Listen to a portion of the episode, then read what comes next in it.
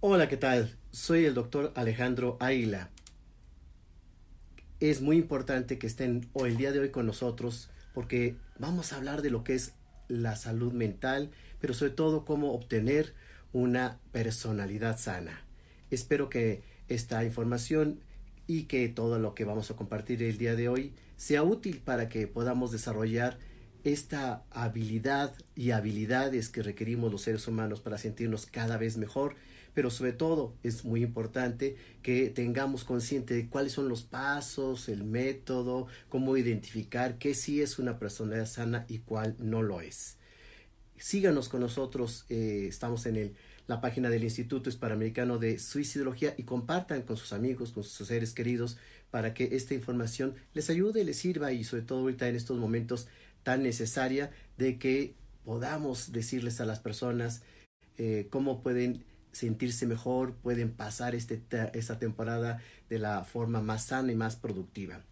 Fíjense que este eh, tema me lo habían solicitado hace ya algún tiempo, para ello hice un artículo que inclusive se los compartimos para que lo puedan tener en nuestra página www.suicidología.com.mx.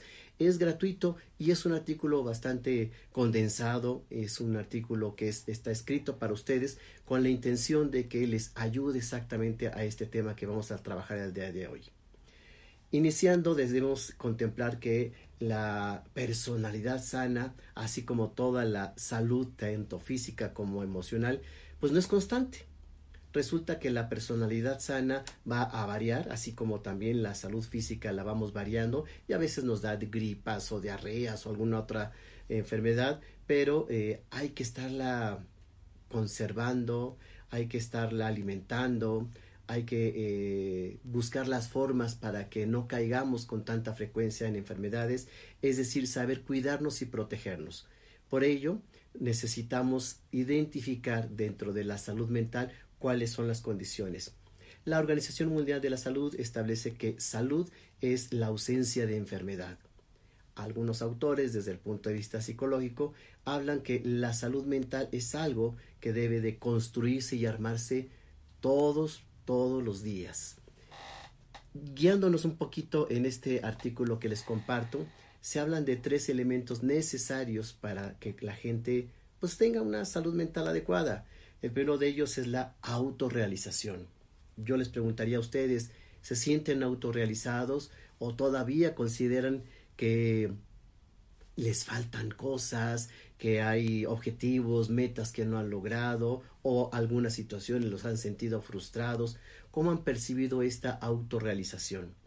Porque les tengo una sorpresa. La autorrealización es algo que también tenemos que ir consiguiendo con metas a corto, mediano y largo plazo. Esta intención es para que las de corto plazo las sintamos que las vamos logrando, atravesando, e inclusive si no se logran o no se atraviesan, saber dónde nos falló, qué cosas tenemos que ir cambiando, modificando para que logremos estas situaciones. Las de mediano plazo probablemente necesitemos apoyo, ayuda y es importante saber tener esta red de apoyo, estas alianzas, esta asesoría y las de largo plazo tienen que estar muy bien estructuradas, muy bien organizadas para lograrse. Entonces es importante que la gente se sienta satisfecha con ella misma todos los días. Habrá momentos donde caigamos, habrá momentos donde nos sintamos que no estamos logrando cosas, pero tendría que ser momentáneamente y no de largo plazo, de largo tiempo, porque entonces tendríamos ya otro elemento como una depresión o una situación que estaría ahí como bloqueando la capacidad para esta autorrealización. El segundo elemento y muy importante tiene que ver con el sentido de dominio. Y fíjense que es el dominio de la vida, el dominio de uno mismo, el dominio de sus decisiones. Todos los días tenemos que tomar decisiones desde que prácticamente nacemos hasta que morimos. Tenemos que aprender a decidir y a decidir positivamente y a decidir por nosotros. Hay tres formas en las que las personas decidimos. A veces con certeza, esto es lo que quiero a veces dudando un poco, no sé, a lo mejor voy a pensarlo y vale la pena tener este tiempo para decidir. Y la tercera, no decidir. También es una forma de esperarse o de no querer realizarlo y que esto nos va a permitir este autodominio y esa sensación de que lo que estamos queriendo decir y hacer está en nuestra cancha, en lo que nosotros queremos y en lo que nosotros deseamos, sin esas influencias que muchas veces nos llevan a decir yo no lo quería, esto no me gustaba, eh, lo decidí porque me influenciaron y finalmente me siento frustrado, decepcionado y no era lo que yo deseaba. El tercer elemento que es la autonomía. ¿Qué tan autónomos somos? Nos hemos dado cuenta que la gente a veces caemos en dependencias. Y han salido muchos libros, artículos y estas dependencias tóxicas que no funcionan, estas dependencias que nos están perjudicando, dañando, alterando, estos apegos patológicos en donde no movemos un pie, no estamos este, actuando libremente porque qué va a decir la otra persona o esperamos la aprobación de alguien más o dudamos si lo que vamos a hacer está adecuado. Es decir, no somos autónomos. Y esta dependencia nos está llevando a limitarnos muchísimo en nuestras acciones. Si no sentimos que somos autónomos y que dependemos constantemente de alguien, entonces probablemente ese alguien no esté tan sano. Y recuerden que si no tenemos estas personas que nos eh, dan cosas positivas, constructivas, que nos ayuden, Acuérdese el refrán de que el que a buen árbol se arrima, buena sombra le cobija. Hay que saber con quién nos vinculamos, con quién nos estamos conectando eh, para que esta relación sea sana, sea productiva y no caigamos en la dependencia, en el apego y sobre todo en esta relación, este vínculo en donde estamos siendo dominados y controlados. Porque una persona sana es alguien que decide por sí mismo, que se conoce a sí mismo y que decide lo que considera más funcional, más adecuado en él. También vamos a encontrar que eh, hay áreas, fíjense que hay una autora eh, que se llama Mayer Swenning, quien propone cinco áreas vitales para el bienestar. Y les decía yo que el bienestar es algo que se construye, que se va pidiendo todos los días. Este bienestar tiene que ver con la esencia o la espiritualidad, desde adentro, y recuerden que siempre que hablamos de espiritualidad no requiere necesariamente una situación religiosa. Sí necesitamos tener esa espiritualidad interna. Recuerden que somos entes biopsicosociales y espirituales. Normalmente le hacemos más caso a la parte física, pero a la parte espiritual poco. Y hoy en día hay tanta necesidad de tener esta riqueza interna, de esta espiritualidad, que sobre todo nos va a dar una fe la fe mueve montañas, la fe se logran muchísimas cosas positivas, la fe es una energía que nos permite tener una visión mucho más positiva del futuro. Yo trabajo mucho con personas suicidas y hemos encontrado que esta parte de desesperanza, falta de fe, es lo que los lleva a una sensación de ya no hay nada que hacer, todo está mal. Al contrario, si tenemos fe, sabemos que el futuro puede estar mejor, que el futuro podemos modificarlo y que algo bueno va a venir más adelante. Tenemos que decretar esta parte positiva, esta parte constructiva, partiendo, insisto, de esta fe y de esta creencia que las cosas pueden estar mejor. La misma autora Sueni nos dice que el trabajo, y mucho ojo, ella lo vincula trabajo y ocio.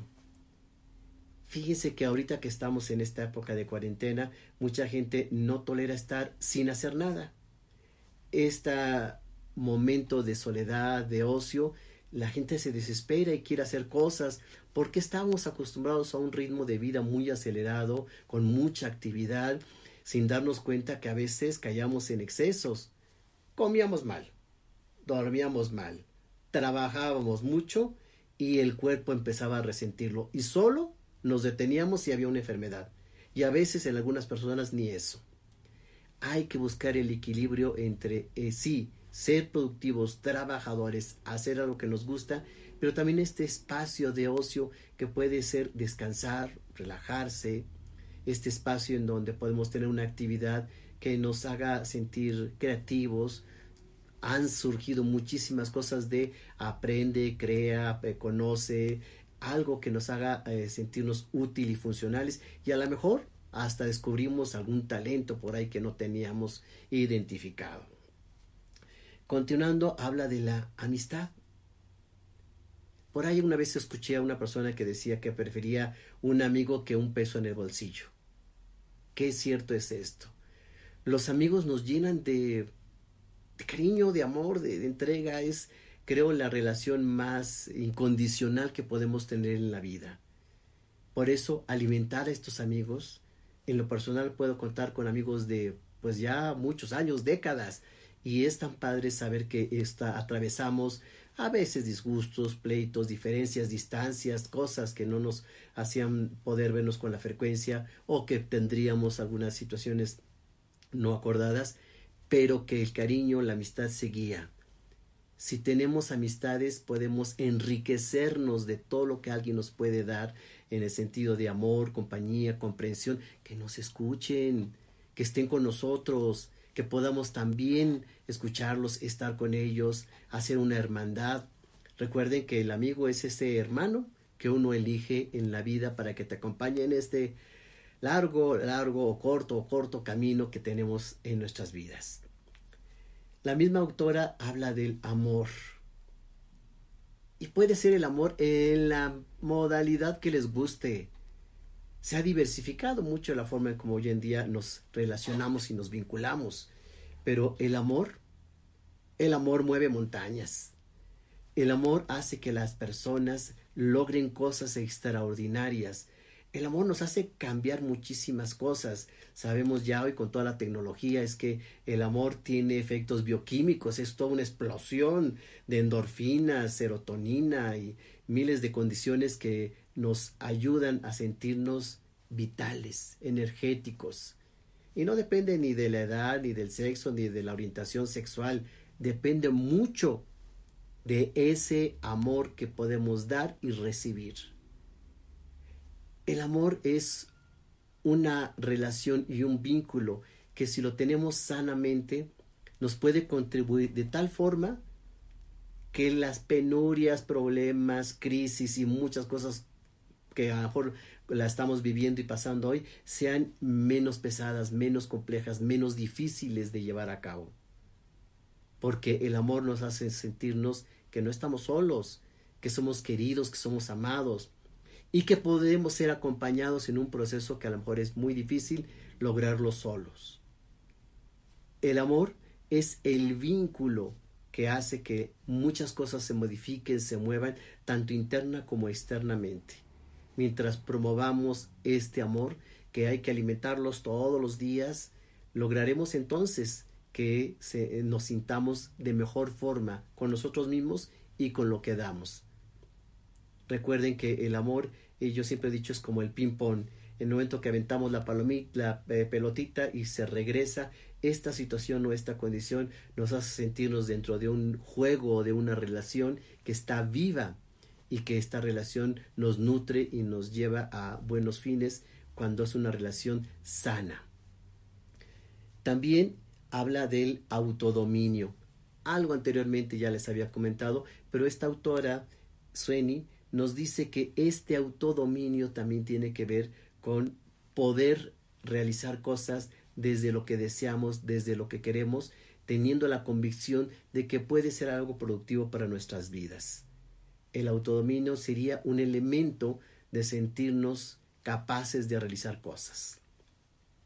Sabemos que hay puntos que tenemos que identificar como bienestar y que van a provocar un entorno, porque si uno es feliz, es decir, si uno tiene una salud mental, si es una personalidad sana, eso se transmite, ¿eh? eso con todo el mundo lo va a ver. Alguien que está irritable, enojado, de malas, que nada le parece, todo le molesta, pues de veras que trae como la nube gris ahí en la cabeza y trae como mala vibra y se siente de alguna forma eh, alguien que no queremos tener cerca y que puede hacernos sentir eh, mal porque su visión del mundo y de las cosas está alterado, distorsionado por su sentir interno.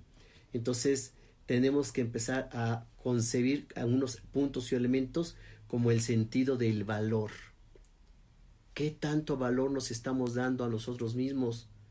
¿Realmente nos queremos? Fíjense que nosotros damos muchas conferencias sobre conductas autodestructivas.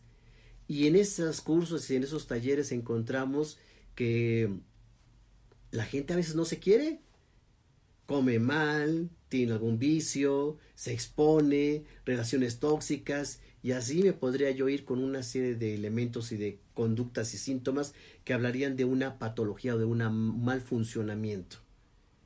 Es necesario identificar qué cosas nos están haciendo daño porque hay que valorarnos, hay que cuidarnos.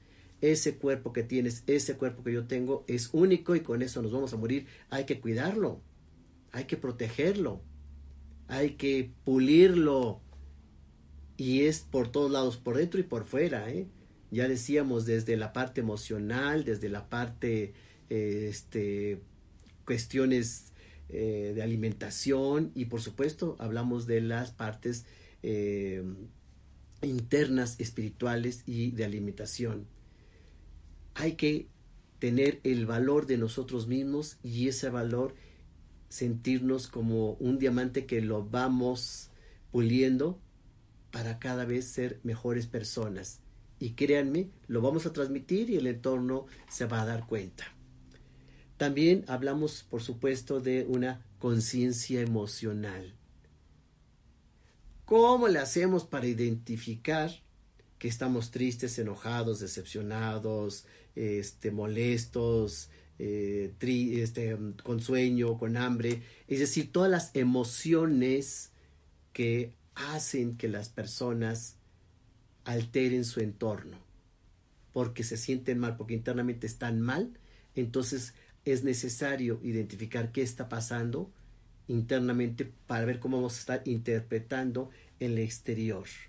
Ese sentido de buscar las partes positivas, las partes buenas, hay que irlas resaltando. Necesitamos sacar adelante lo mejor. Todo el mundo tiene cosas buenas y malas, pero si sacamos más lo malo, más lo negativo, más lo pesimista, así nos va a ir, porque atraemos de una forma bastante patológica lo negativo o lo malo. Hay que también tener una capacidad de lucha. Pues que nada es fácil. Y una personalidad sana está luchando y luchando y luchando. Cuando uno lee biografías de gente que logró éxito social, económico, artístico, cultural, muchas veces para llegar a un punto tuvo que fracasar varias veces. Edison, por ejemplo, tuvo que hacer muchos experimentos para lograr el éxito con el foco. Y así las personas tenemos que estar luchando y luchando y luchando y esto nos permite en esa lucha, en ese ensayo y error, saber cómo le hacemos para tener éxito en unas cosas. Y cuando ya lo logramos, es wow, sentimos lo máximo, como cuando metemos gol, como cuando eh, nos queda bien un platillo, cuando logramos éxito unas cosas, de veras hay una sensación interna de satisfacción y a veces la gente no sabe todo lo que estuvimos ahí luchando, el tiempo que estuvimos ahí persistiendo y a veces fracasamos. Pero tener una personalidad sana incluye este elemento de la capacidad de lucha, de no darse por vencido tan fácilmente, de estar constantemente insistiendo en esto que queremos, que creemos y que deseamos para más adelante. También es importante tener esa capacidad de solución de problemas, a veces a través de la creatividad. Uno como psicólogo, por supuesto, mucha gente nos pide ayuda y dice, ¿cómo le hago? bueno, y ante este problema uno pregunta, ¿qué has hecho? Nada. No, pues es que obviamente necesitamos tener una lucha, buscar solucionar. Y si esto no se logra, entonces ya buscaremos ayuda profesional, técnica o dependiendo de lo que necesitemos. Pero ante un problema, no decir no puedo sin haberlo intentado. Una personalidad sana le busca, ¿eh? Y no siempre vamos a tener la ayuda a la mano, no siempre vamos a tener alguien que nos ayude. Entonces tenemos que sacar la creatividad, tenemos que sacar la productividad y la insistencia. ¿Y qué creen? Si fallamos, no importa, ya lo intentamos. El único que no falla es el que no lo intenta. Continuando con esto, hay necesidad de saber tener algo que se ha difundido muchísimo es la capacidad de sentido del humor. Los mexicanos tenemos mucho, mucho sentido del humor, nos reímos de todo, de la muerte y hoy en día hacemos muchos memes y creo que esto equilibra un poco el que estemos tensos, preocupados o desesperados por la situación que vivimos. La risa es un relajante. Es más, la risa es lo que ayuda extraordinariamente para la ansiedad. Usted está ansioso, ríase. Usted está aburrido, busque una película de diversión, una película que le haga reír. Hace pocos días hablaba yo con un paciente que me decía que se sentía triste, aislado, deprimido, que la soledad le invadía y que la cuarentena le estaba pesando, etcétera. Y yo le preguntaba, ¿qué te hace reír? No me supo responder. Se quedó pensando y dijo, pues no, no sé. Que seguramente algo te puede estar haciendo feliz. Hay cosas que para unos son chistosas, para otros no, pero todos tenemos una visión respecto a lo que es humorístico. Sí, la risa permite al cerebro generar endorfinas y cambiar esta visión negativa, pesimista, mal del entorno cuando internamente nos estamos sintiendo bien o hay un espacio y un momento de alegría. No todo es trabajo, no todo es dedicación alguna actividad extrema, sino también estos momentos de relajación, de diversión, de humorismo. Porque créanme que si nos reímos, es algo que nos va a hacer sentir mucho mejor. ¿Saben cómo los psicólogos identificamos un niño sano del que no le está? Aquel niño que sí se ríe. El niño que ríe, que comparte, que se enoja pero que puede contentarse, pero sobre todo que tiene esta capacidad de ver el mundo diferente a lo que nosotros no vemos, sería un niño sano que puede percibir cosas diferentes a la que a veces los adultos no vemos. Y por ahí se han hecho estudios de que los niños, entre más pequeños están, más veces al día se ríen que los adultos. Hay adultos que todo el día, desde que amanecen hasta que anochece, están de malas, con carotas. Hay que buscar el humor, hay que buscar la parte positiva de las cosas, hay que reírse inclusive de uno mismo y de los errores. ¿A poco no se han reído ustedes cuando alguien se cae? pues qué pena si es que le pasó algo malo, pero este, pues sí da risa.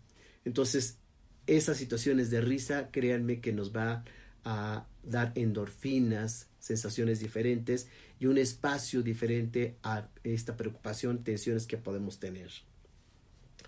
Continuando con ello, y bueno, pues aquí hay mucho, mucho que hablar en ese sentido de la nutrición. Una personalidad sana también está nutrida sanamente.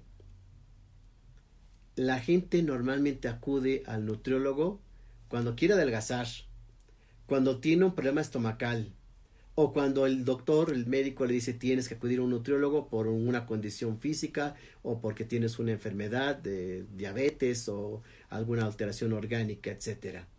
Son pocos las personas que acuden a un nutriólogo para tener un buen control respecto a la alimentación que tienen. A veces no sabemos alimentarnos, inclusive nos alimentamos mal, o también hay muchos mitos de que este producto es muy bueno y trae maravillosas cosas y pues resulta que este el porcentaje de beneficio es muy bajo o el producto es este mal, no está bien llevado, no tiene el control sanitario. Es decir, si necesitamos identificar exactamente qué es lo sano, qué productos, qué alimentación requerimos, porque mucho ojo, no todo el mundo requerimos la misma alimentación. Acuérdense que en el desarrollo y también en las etapas que vivimos, hay personas que requieren cierta alimentación, ciertas cantidades, y el organismo en cada persona es diferente. Por eso a lo mejor la dieta que le sirvió a tu amiga, a tu hermana, a tu primo, a tu sobrino, que quieres que te funcione a ti, no te funciona porque somos seres individuales y requerimos procesar en forma diferente la alimentación. Hay que buscar sí tener una alimentación sana, porque también se ha visto que algunos alimentos deprimen, algunos alimentos aceleran, algunos alimentos tienen un difícil proceso de digestión. Todo eso que tenemos internamente va a tener un efecto externo. Entonces, alguien que tiene una alimentación sana probablemente pues tenga una mejor digestión, duerma mejor, tenga menores malestares estomacales y sobre todo un funcionamiento energético porque es pues la gasolina de la vida. Mucho cuidado con la cuestión de la alimentación. Ya lo que a mí siempre me gusta compartir es el ejercicio. Yo hago mucho ejercicio, es algo que toda mi vida he realizado y créanme que esto me ha dado beneficios. Yo siempre digo que es mi seguro de vida. El hacer ejercicio siempre nos va a traer repercusiones positivas. Hay que guiarse con un especialista, hay que tomar este, medidas y precauciones, hay que saber qué ejercicio nos funciona más. Y el que te guste el tipo de deporte o de actividad eh, de movimiento que realices es buena. Necesitamos hacer un ejercicio y movernos. El organismo no puede estar tanto tiempo estático. Hoy en día muchas personas trabajan frente a una computadora, en una oficina o en un espacio muy reducido y muy limitados en moverse y por supuesto el cuerpo se va a va a reclamar el hecho de que no le estamos dando esa energía y ese movimiento que requiere. El ejercicio, todos los autores recomiendan que se haga mínimo unos 20 minutos o 30 minutos diarios. Si hacemos un ejercicio vamos a tener oxigenación, vamos a tener unos cambios bioquímicos y por supuesto también se ve reflejado en el físico. Quien no se siente bien frente a un espejo de que a través del ejercicio ha hecho este todo el esfuerzo para tener una imagen con el cual se sienta contento, a gusto y sobre todo funcional. Recordemos que alguien que no hace ejercicio, que está muy estático, pues va a tener secuelas México es el número uno en obesidad, también número uno en diabetes, y son situaciones que se dan precisamente porque se ha descuidado la alimentación, se ha descuidado el ejercicio, y pues esto no contribuye a que logremos una personalidad sana. Continuando con ello, es importante también que busquemos el control de nuestras tensiones. Y aquí yo les pregunto, ¿ustedes cómo se destensan? Ah, pues por supuesto, eh, sí, el ejercicio, por supuesto, sí, el tener una actividad este, recreativa, cultural, una actividad de trabajo. El sexo también es otra de las eh, condiciones y situaciones, actividades que podemos tener en donde no solo nos podemos sentir amados, queridos, es una actividad que genera mucha comunicación en la pareja. La sexualidad sana es una sexualidad que se puede disfrutar, que se puede gozar y que sobre todo es necesaria en un individuo adulto que desea transmitir amor, cariño, comprensión, deseo. Y cuando esto en pareja se vive es algo que nutre mucho para continuar esa sensación de sentirse amado, sentirse querido, sentirse deseado. Y el sexo es algo que nos puede llevar también a realizarlo de una forma sana, productiva y que nos va a generar muchos beneficios cuando esto se lleva adecuadamente. También vemos y encontramos eh, la necesidad de sentirnos aceptados socialmente. Cuando uno se siente aceptado socialmente, hay esta posibilidad de eh, vincularse, de integrarse. Em, los psicólogos decimos que a veces es más fuerte eh, el sentido gregario que el sentido de vida.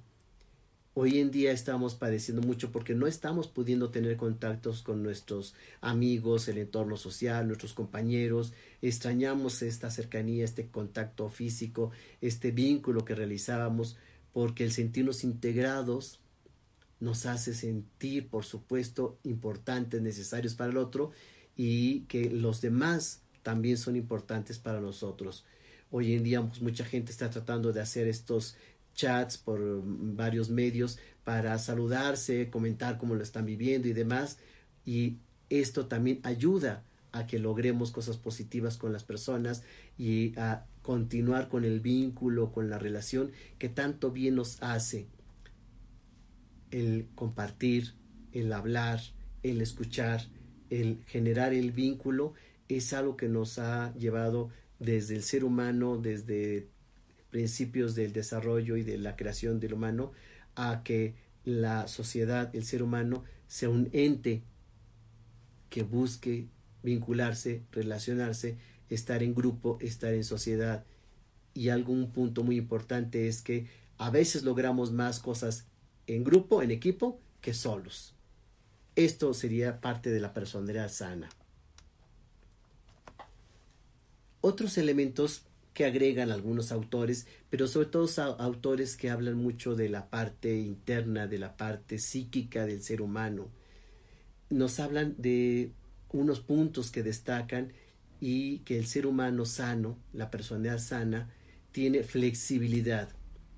¿Por qué? Porque lo contrario es ser demasiado rígido, demasiado cerrado, no escuchar opiniones, no escuchar a las demás personas, nos hace cerrarnos en esta visión y en esta posibilidad de generar y crear cosas. Entonces, la flexibilidad es un elemento que hay que ir dominando, que hay que ir ejercitando y entre más flexibles seamos, pues obviamente vamos a estar más integrados, vamos a sentirnos mejor y sobre todo saber que hay varias formas de pensar, de sentir, de actuar y respetar estas partes, porque alguien que es demasiado rígido, pues por supuesto se encierra, se enconcha en su sentir, en su pensar y no permite que si otro piensa diferente, actúa diferente, percibe diferente, pueda ser comprendido y entendido. Otro de los elementos que nos comparten también es una vida variable, realizando diversas actividades. Aquí requerimos hacer, si ustedes lo pueden realizar en sus casas, en una hoja, hagan un círculo, pónganlo en unas rayas horizontal y vertical en el círculo, en donde hay un área de, de, la personalidad, lo individual, hay otra área que es la familiar, otra que es la laboral y una más que es la este, de creatividad o de productividad para el futuro. Estas cuatro áreas que engloban al individuo hay que estarlas enriqueciendo y alimentando muchas personas, por supuesto, que nos consultan, nos dicen, se me acabó la vida. ¿Por qué? Porque mi pareja me dejó. Pero resulta que tenían todo inclinado en una sola área de la vida y entonces lo único que vivían o para quien vivían o la un, único vínculo que tenían este productivo, un vínculo este ideal era la pareja. Al momento que se acaba, se les acaba el mundo. O en el área laboral, alguien que lo despiden decide se me acabó la vida y dice esto porque todas sus expectativas, todo su tiempo, toda su energía la estaba dedicando a esta sola y única área laboral. Igualmente en el área familiar. Alguien que dice es que ya me peleé con la familia y entonces ya no vale la pena vivir, todo está mal, etcétera. Pues lo viven o lo sienten así porque todo era la familia, todo era la familia y no enriquecieron su vida en las otras demás áreas o las descuidaron y también cuando la situación del futuro o lo que prospectamos y ya lo hablábamos al inicio de la plática, no hay un plan, un proyecto. Entonces sienten que lo que están viviendo actualmente no tiene funcionalidad o para qué si no, no lo pudieron realizar. Entonces no ven un futuro promisorio. Necesitamos tener un equilibrio en varias áreas de la vida, pero si esto no se logra, entonces tendríamos gran problema porque cuando un área falla y todo lo tenemos inclinado en esta balanza, en solo esa área, por supuesto, pues necesitamos ver que hay otras áreas que podemos enriquecer, podemos alimentar para no sentirnos tan mal y lograr que si se está mal una área, otra área nos apoye. También hablamos de la necesidad de la capacidad de tolerancia a veces nos volvemos bastante intolerantes ante los demás, ante la familia, los amigos, los hijos, el entorno. El ser intolerante logra que también puedan ser intolerantes con nosotros.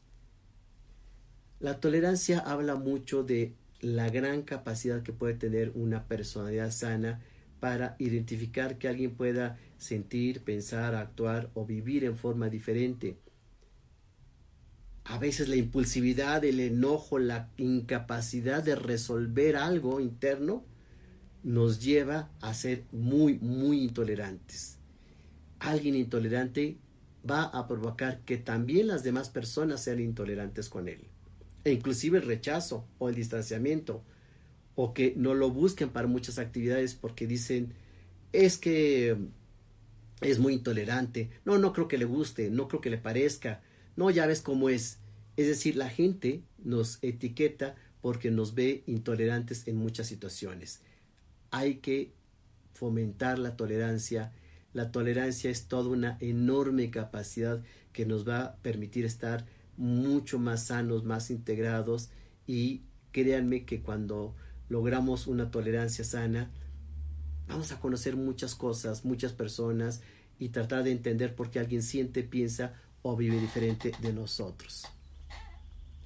Y bueno, la forma, dicen la mayoría de los autores, para lograr una adecuada eh, salud mental es la forma de verse a sí mismo, al mundo y los demás en una justa realidad. Fíjense que todos tenemos distorsiones en la percepción. Percibimos diferente. Seguramente les ha pasado esto de, oye, yo creía que te caía mal. Oye, es que yo también creía que yo te caía mal, por, por eso no te hablé. En estas visiones, en estas creces, en estas percepciones, hacen que, por supuesto, veamos las cosas diferente de lo que son. Y un ejemplo muy claro que lo veo yo mucho en consulta es cuando estamos deprimidos. El paciente que acude y me dice es que todo es feo, todo es negativo, la vida no vale la pena, etcétera, percibe al mundo como si estuviera atrás de un cristal polarizado. Todo se ve negro. ¿Qué pasa? Que en esta visión es como reacciona. Distorsiona. Lo interno nos hace sentir cosas en lo externo y créanme que la distorsión eh, la tenemos todo el mundo, a veces en más fuerte, menos fuerte, más intensa, menos intensa, de acuerdo a las etapas, pero aquí la sugerencia es siempre corroborar con la realidad. ¿Es verdad lo que yo estoy sintiendo, percibiendo, o es una alteración de acuerdo a cómo estoy internamente? Si constatamos con la realidad, probablemente tengamos un funcionamiento más adecuado y no en esta creencia interna o en esta visión, porque la distorsión nos hace actuar muchas veces porque creíamos o pensábamos o suponíamos cosas. Hay que constatar con la realidad. Empiezan ya muchas personas a escribirnos.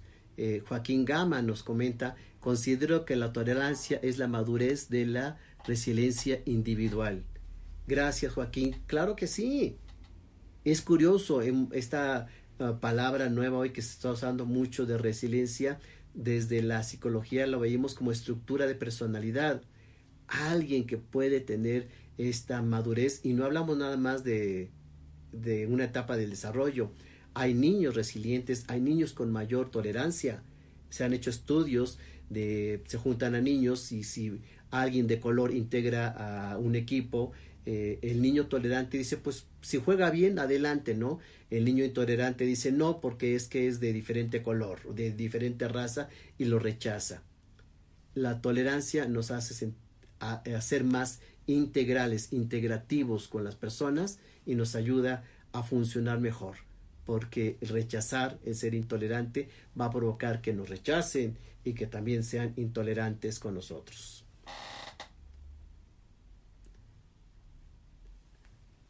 Priscila Hartford, saludo a mi editora Susana Zarco, muchas gracias. Ángel Pérez me dice, por cierto, doctor, hay mucha gente que siempre está de malas. Sí, Ángel, a veces vamos a comprar algo, a pagar, a tener un trámite y demás, y decimos, bueno, ¿y esta persona por qué trabaja aquí o por qué hace esta función si está tan de malas? Lo hace mal y pues no tiene uno por qué ser maltratado. Pero sin afán de justificar, ángel pues tiene mucho que ver con esta persona, su interior, que está pasando en su vida. Y esto, por supuesto, no lo ha resuelto, no es una persona sana, entonces está funcionando inadecuadamente. Gracias. Judith Minjarés desde Chihuahua, muchísimas gracias. Saludos a Ciudad Juárez. Adelita Gutiérrez, un abrazote. Dice, qué tema tan interesante eh, el día de hoy. Pues qué bueno que les parece interesante porque pareciera ser un reto eh, que cada vez tenemos que enfrentar ahorita con la situación que vivimos de la cuarentena, en donde la salud mental es lo que nos va a poder hacer atravesar esta situación de mejor forma. Se han destapado muchas cuestiones de violencia, de adicciones, de desesperanzas, suicidios, depresiones y muchas situaciones precisamente porque internamente no estamos bien. Entonces, eh, la soledad, el encerramiento y lo que ocurre en el entorno y como hablaba yo, las percepciones sí están alterando mucho la forma en cómo estamos respondiendo. Said Martínez, muchísimas gracias. Saludos, Said. Concepción Esquivel, muchas gracias. Buenas tardes. Adrián Bautista, gracias por vernos, Adrián. Él nos comenta que esas son las peores cosas, la, gente tóxicas. A veces el ser tóxico o el estar en una relación tóxica o vincularse con gente tóxica, por supuesto que va a generar un funcionamiento inadecuado la toxicidad es algo que sí se contagia a nivel emocional y de veras nos puede llevar a unas respuestas insanas, improductivas y sobre todo, como lo vemos, a condiciones ya de violencia muy, muy fuertes. Lourdes Amador, vecina, un cariño, muchísimas gracias. Alejandro Llames está viendo el video. Alejandra Llames, muchas gracias por vernos, Alejandra. Brenda Elizabeth Barajas está viendo el video. Muchas gracias por acompañarnos, Brenda. Diana Rodríguez Gutiérrez, un cariño muy fuerte, Diana, hace muchos, muchos años que estuvimos en la preparatoria. Mar Feria, Martín, muchísimas gracias por vernos y por compartir con toda la comunidad INISAC. Heréndira, muchísimas gracias por vernos, escucharnos. Marisela Laria, Lara, perdón, muchísimas gracias por vernos. Marina Romero, gracias. Dinora Edith Hernández Tejeda, hermana, te quiero mucho, besos y cariños siempre, de toda la vida. Enrique Gómez, Beatriz Conejo, gracias por vernos. Enrique Moreno es el iniciador de este evento, de estas pláticas que tendremos para que también entren a su página. Ah, esperamos poner aquí eh, los vínculos para que puedan eh, continuar con muchas pláticas, conferencias y cosas que se van a ir compartiendo a través de Enrique Moreno y de sus páginas. Adriana Monroy está viendo el video también. Muchísimas gracias.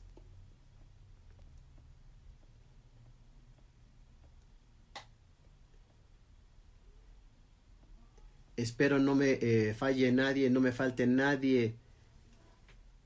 Aide Enríquez.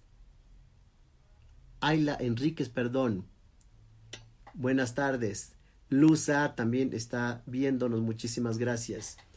Y también deseo recomendar bastante bibliografía. Yo hice una compilación de los libros que considero que pueden aportarnos en una forma positiva la visión más adecuada y más sana.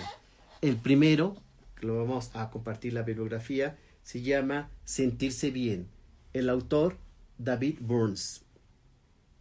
Este libro, además de ser eh, una guía, trae ejercicios muy prácticos para las personas que puedan irse a través del eh, proceso de lectura aplicando cosas para ir sintiéndose mejor, partiendo de esto que les compartía, el autoconocimiento, la autorrealización y la autoaceptación es el primer eh, libro que les recomiendo. Segundo, las etapas de la vida. Este libro me pareció interesante porque nos lleva de la mano a conocer desde la infancia hasta la tercera edad cómo sería la forma sana de estar llevando estas situaciones de vida, procesos, cómo alimentarnos emocional, espiritual, física, en, mente, para tener en cada etapa de desarrollo un momento adecuado, sano y funcional. La autora son Ana Teresa López Yergo y Luz María Cruz de Galindo. aquí está. Y un tercero, que bueno, planeando tu vida.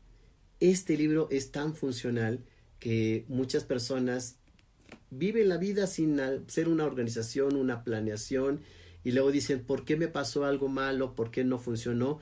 Porque no hubo una planeación. Y este libro te permite igualmente desde el inicio planear tu vida.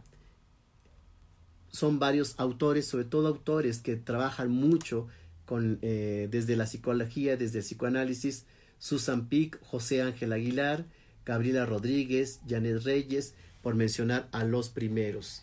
Varios de ellos fueron mis maestros, entonces los recomiendo con mucho cariño porque sé que lo hicieron precisamente para que la gente funcione mejor en el desarrollo de su vida. Nos están escribiendo también Aurora Rodríguez. Saludos, doctor, desde Guadalajara. Gracias, muchísimas gracias.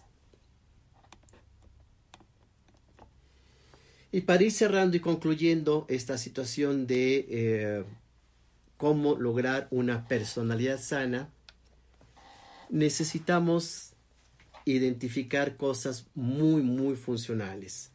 El primero de ellos es que cuando tenemos ya los elementos que les comentaba yo de autorrealización, autoconocimiento, la tolerancia y, y otros más, la personalidad sana es alguien que está disfrutando la vida. Si tenemos ahorita este proceso de tener que estar en casa, de estarnos guardando, y lo estamos padeciendo, quiere decir que algo estamos haciendo mal. Podemos desear hacer cosas, querer salir, querer continuar con nuestra vida, pero si tomamos este ejercicio, este ejemplo, este momento para aprender, nosotros trabajamos mucho esta situación de las crisis y yo les enseño a mis alumnos que las crisis nos deben dejar un ejemplo, nos deben dejar un ejercicio de aprendizaje. Si no aprendemos, quiere decir que no sirvió de nada pasar esta experiencia.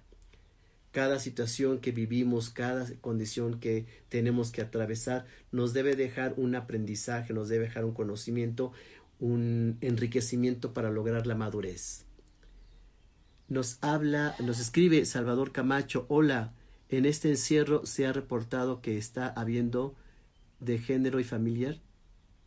No entiendo. Salvador Camacho, hola, en este encierro se ha reportado que está habiendo de género y familiar. ¿Nos podrías explicar un poquito más, Salvador, para poder responder a tu inquietud? Porque efectivamente están surgiendo muchísimas situaciones y muchas condiciones pero vuelvo al punto de la necesidad de aprender de este proceso, de vivirlo lo más sano y adecuadamente y que por supuesto van a surgir ideas, creaciones y ya lo estamos logrando también. Muchas personas están generando cosas, hemos encontrado situaciones extremas muy feas, muy difíciles, muy eh, que nos pueden espantar y no gustar hasta cosas más bonitas cosas productivas cosas de desde el corazón y el alma de las personas que nos hace sentir que eh, el ser humano tiene muchas buenas cosas que dar. Nos dice Adrián Bautista que a lo mejor habla de la violencia familiar. Eh, probablemente sí de lo que nos quiere compartir Salvador y sí se ha dado mucho la violencia familiar porque eh, yo veía que sobre todo en las grandes ciudades, en muchas casas, la gente las vive como hotel, pues llegaban nada más a dormir y ahora hay que permanecer, hay que ser tolerante. Una persona sana es tolerante y no lo están siendo. Entonces, en esta intolerancia, en estas situaciones se destapan muchas situaciones de enojo, de violencia, de intolerancia y de incapacidad de resolución. Los seres humanos podemos tener diferencias, pero si no negociamos, no llegamos a un punto. Y me pregunta Ángel Pérez, ah, perdón, Ángel Oscoy. Hola, Doc, ¿por qué la soledad va mal? ¿Qué? ¿Por qué la sociedad ve mal la soledad? Fíjate, Ángel, que la soledad tiene dos características. Cuando la elegimos o cuando tenemos que eh, estar en soledad sin elección. Cuando la elegimos podemos gozarla, disfrutarla, hacer cosas, inclusive hasta necesitarla. Hay gente que dice, ya, ya quiero no tanta gente, aislarme, estar conmigo mismo, eh, lograr meditar, hacer yoga o cosas que tienen que ver con la necesidad de aislarse.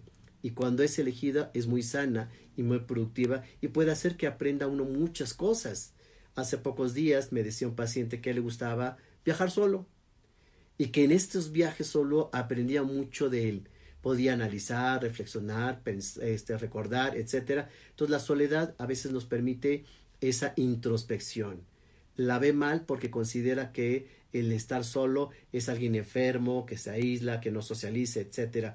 Pero no caigamos en los extremos, ni el exceso de soledad, ni el exceso de socialización o de manía de estar siempre, siempre con gente, porque cuando esto no ocurre, la gente lo sufre.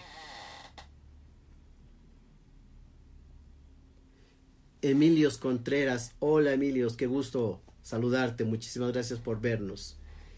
Vamos concluyendo y pues yo quiero dejarles eh, la tarea de que busquen estar lo más saludables.